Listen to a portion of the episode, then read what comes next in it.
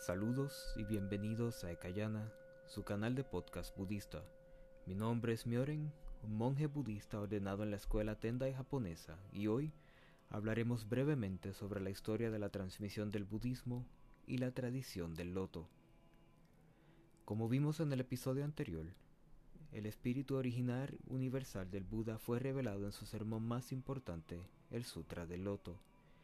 En el mismo, el Buda dejó claro su verdadero origen y misión en el mundo, explicando que él mismo era una encarnación del cuerpo del Dharma, el universo, quien había aparecido en este mundo para predicar el Dharma, las leyes universales para la salvación de todos los seres sintientes del sufrimiento y del océano sin fin de nacimientos y muertes del samsara.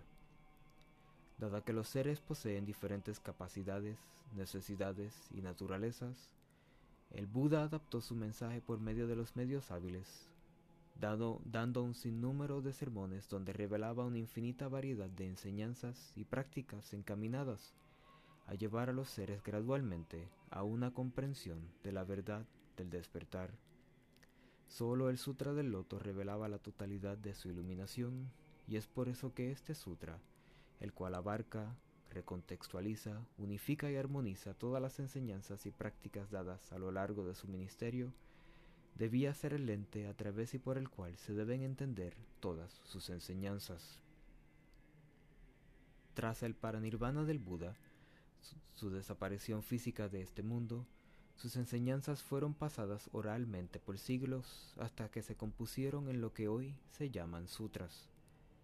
En la India, en los cuatro siglos que siguieron al paranirvana del Buda, sus diálogos y enseñanzas solo se conservaron en la memoria de los seguidores. Ningún registro escrito o representación física sobrevive hasta la época actual. Al igual que los brahmanes hindúes, los primeros budistas creían que el conocimiento religioso era demasiado sagrado para escribirlo, demasiado sagrado para grabarlo en piedra o madera.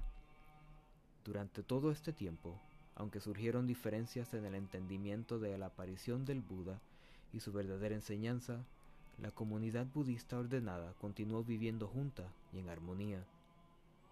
Poco a poco, los discípulos del Buda, propensos a sus imperfecciones humanas, fueron creando diferentes interpretaciones, las cuales con el tiempo germinaron en una multiplicidad de escuelas, cada una enfocada en una limitada variedad de enseñanzas y prácticas, y con el pasar de los siglos, la sanga monástica se volvió muy cerrada y elitista, centrada exclusivamente en la salvación personal como un medio para escapar del samsara.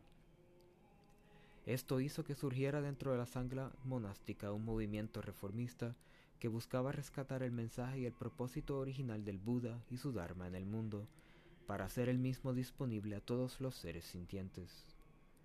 Este nuevo grupo se llamó Mahayana, que significa gran vehículo, pues buscaba salvar a todos los seres sintientes, y llamó al camino anterior monástico de los ancianos como Hinayana o barca pequeña, pues solo buscaban salvarse individualmente.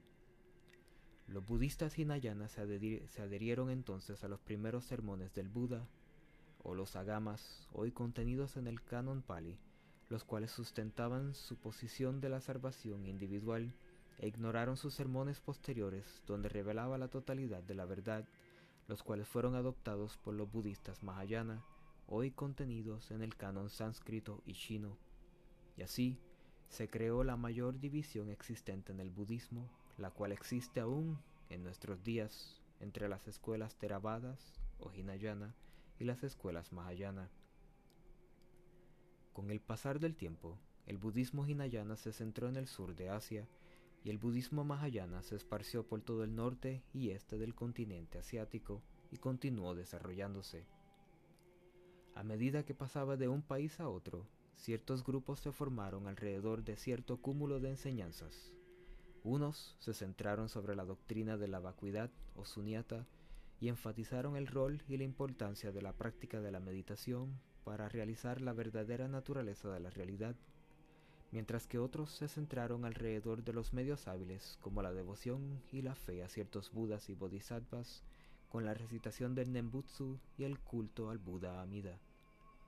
No obstante, La meta de ambos grupos era la misma, presentada en palabras y en práctica de forma variada, alcanzar el despertar o el renacimiento del nirvana o la tierra pura para el beneficio y la salvación de todos los seres sintientes.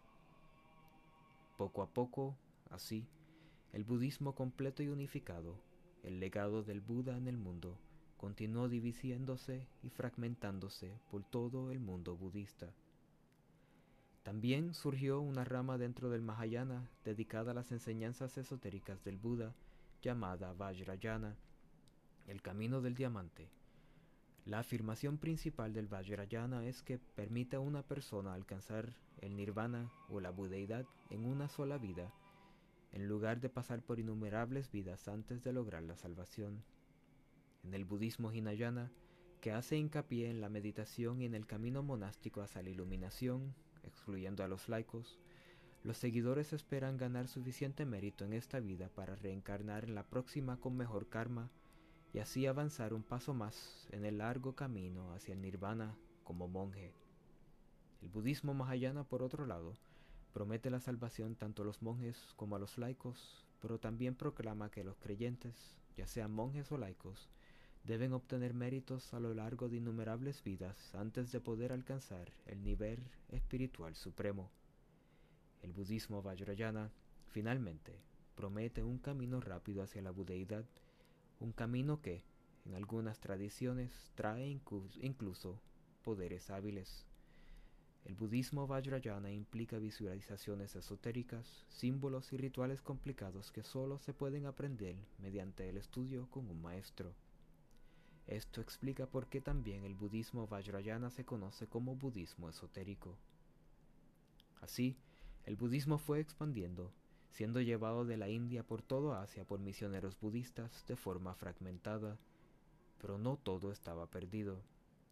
La tradición del loto fundada por el Buda Shakyamuni con su plan dármico se mantuvo preservada entre maestros selectos iluminados, los patriarcas de la tradición del loto, quienes la perpetuaron hasta su restauración desde la India con Ashvagosha, Nagarjuna, Suryasoma, Vasubandhu, Kumarajiva, hasta China con Dao Zheng, Hui Wen y Hui Si.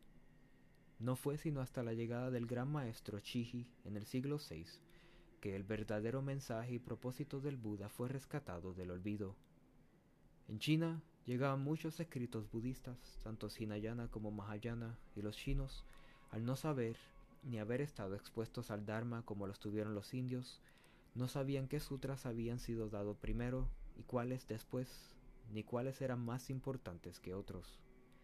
Fue Shihi, el estudiante de Huisi, quien en el siglo VI leyó todo el canon budista y organizó los sutras cronológica y en orden de importancia, y redescubrió el plan dármico salvífico del Buda para el mundo, y así llamó a su escuela la escuela Tiantai, Tendai en chino, que significa la terraza celestial, restableciendo la tradición del loto.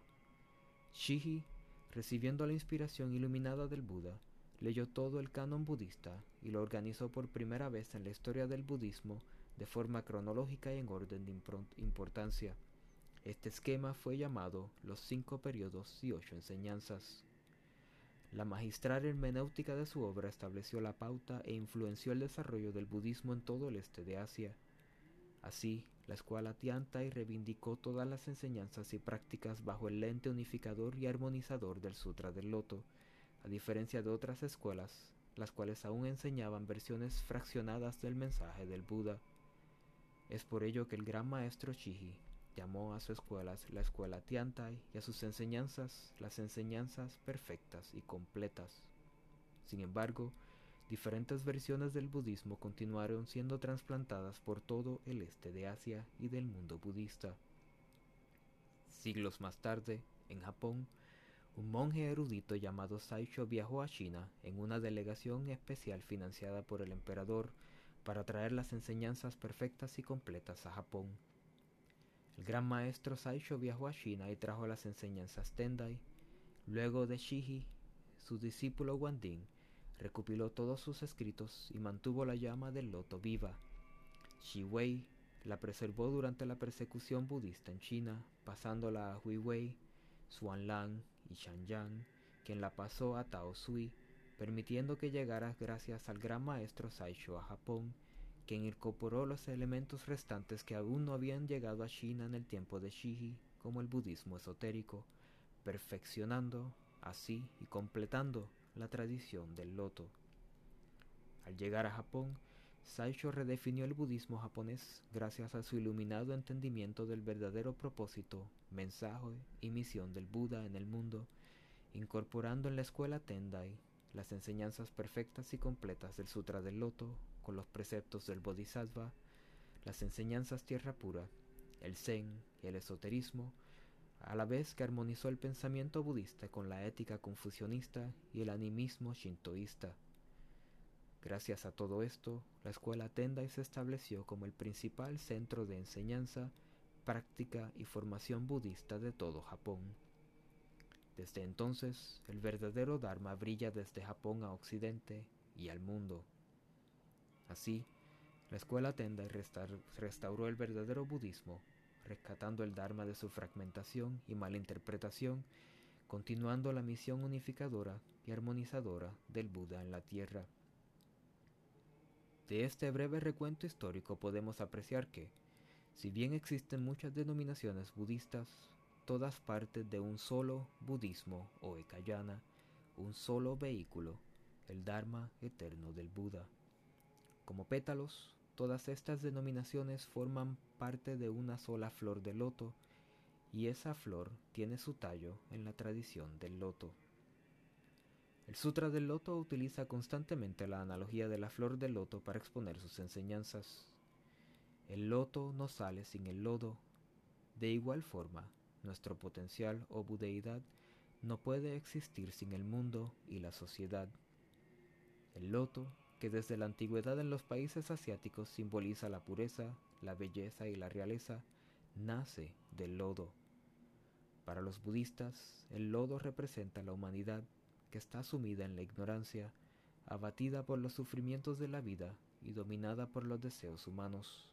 Es nuestro deber despertar en nosotros nuestro deseo altruista y trabajar para el beneficio de los demás, siguiendo el camino del Bodhisattva. Así alcanzaremos el despertar. Si les gustó este breve episodio, acompáñenos la próxima semana, donde hablaremos más sobre la escuela Tendai y comparte este audio en las redes sociales.